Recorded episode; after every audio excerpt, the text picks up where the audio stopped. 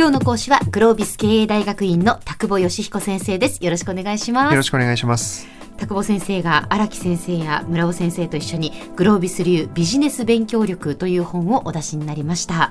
学び方を学ぶというのをテーマに書かれている本です。で、まあ、まあ、いろんな情報収集をまずはしないといけない、インプットしていかないといけないっていうところからスタートしているわけですが、そのインプットの方法もいろいろあって、一つは本。そして前回は新聞や雑誌からインプットする方法を教えていただきました。はい。続いては？ネットに行きましょうか。はい。はい。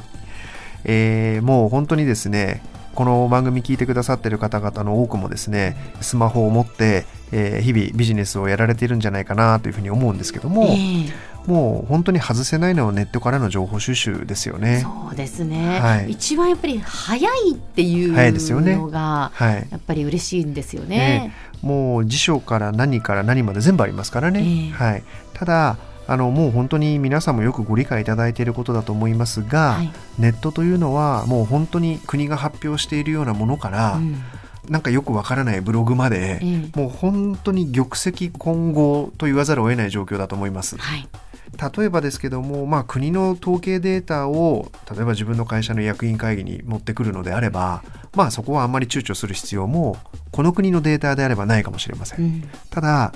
どこの誰かが書いてるかよくわからないブログに書いてある数字をいきなり役員会の資料に使うかっていうと、多分それは多くの場合ノーだと思うんですよね。そうですね。でそれぐらい極端なことに話を振ってみればイエスの分かりますけども、ええ、だんだんだんだんこれが近づいてきてなんかちょっと怪しい気もするんだけど合ってる気もするみたいなことになってきた時に、どこまではイエスで、どこからがノーなのかという判断基準を皆さんご自身がちゃんと頭の中に設定できているかどうかというのがものすごく重要な問題になりますよね。はい。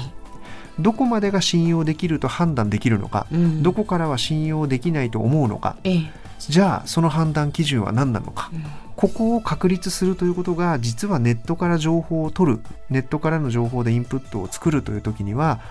最も重要なポイントになるかなというふうに思います。でこれは今明確にここからここまでの線引きよっていうことを、ありとあらゆる分野について言及することはなかなか難しいんですけども、はい、やっぱり度重ねていく経験の中で、もしくは例えば業界であれば業界の有名人みたいな人とかってのはいたりするわけですよね。そうするとその人が引用しているサイトだったらとか、はいはい、その人が信頼しているサイトだったら大丈夫かもしれないとかっていうのは、使い込んでいけば使い込んでいくほどその関係性の中で判断がつくようになるみたいなことも例えばあったりするわけですよね。そうですね、うん、まあ、インターネットから情報を取るときは私はなるべくあの複数のサイトを見比べるようにしています。はい、あのそれは正しい方法だと思いますね。うん、それからそのサイトがどういうサイトからリンクを貼られているサイトかみたいなことも結構重要なポイントだったりしますよね。なので今まさにおっしゃられたようなことを自分なりに確立しながらやっぱり判断していくしかないと思うんですけどもそこに対する注意を極めて鋭敏にしておくっていうことが大事かなと思います。で一方で、はい、国の統計だからそのまま信用していいかというとですねやっぱりそうでもない国もあったりするわけですよね。はい、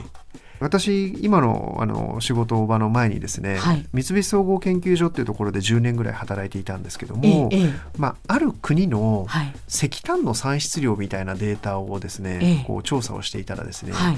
明らかにおかしいなって思うところがあったんですよね。あそうです明らかにおかしいなと思うところがあったんですけども普通に国の統計にそう書いてあるわけですね。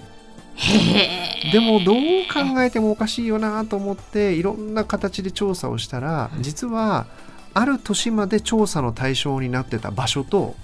ある年以降調査の対象にしていた場所が変わってましたみたいなことが分かったんです。あそうですか、はい、例えばある年までは ABC が対象で、ええ、ある年からは A、B、E が対象になってましたみたいなのが、普通に同じ表の中に書いてあったりするわけですね。それはいけませんね。今からもう十何年も前の話で、今はどうなってるか分かりませんけども、まあ、そんなこともあったりするかもしれません。はい、なので国のデータだから極論すれば鵜呑みにしていいかっていうと、えその国とか地域によってはそうでないこともあるかもしれないそういう常に健全な疑いの目を持ちながらネットなり何なりから情報を引っ張ってくるってことはすごく大事なことかなというふうに思います。はい、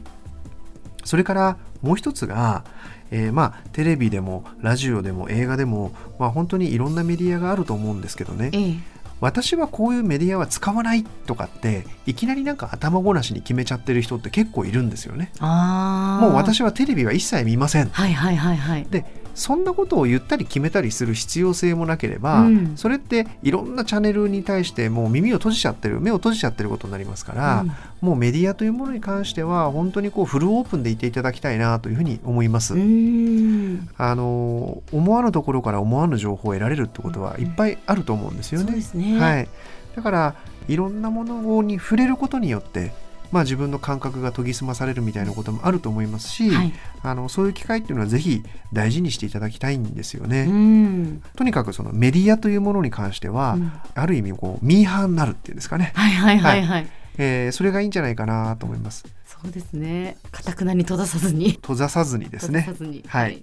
でそれに関連して言うと、ええ、もう一個はやっぱりネットからこう情報を得る時のですねもしくはネットを使うためのいろんなツールみたいなものっていうのもたくさん出てますよね。うんうん。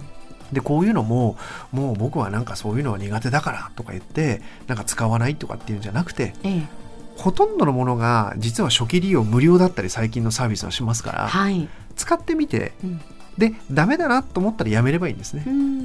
これも本当にいろんなものをちょこちょこちょこちょこつまみ食いしてみて、でそれをどうやってうまく使えるのかなって考えてみるっていう方が健全かなと思います。今今も昔もそうですね、はい、小学校6年生って12歳なんですよね。ええ、ということはたった10年経つと新入社員として会社入ってくるんですよね。大学卒業して。はあ、そうですね。でその子たちは今どういうメディアに慣れ親しんでいてどういう環境に置かれてるかっていうのを考えたら、えー、今このタイミングでいろんなメディアにもしくはそういうツールに目と耳を閉ざしてしまうというのは、えー、やっぱりもうリスクが高すぎると思いますね。本当にそうですね、はい、生まれながらにインターネット環境があるような子どもたちですからね。はい。もう積極的に使っていただきたいなというふうに思います。はい、はい今日の講師はグロービス経営大学院の田久保義彦先生でした。どうもありがとうございました。ありがとうございました。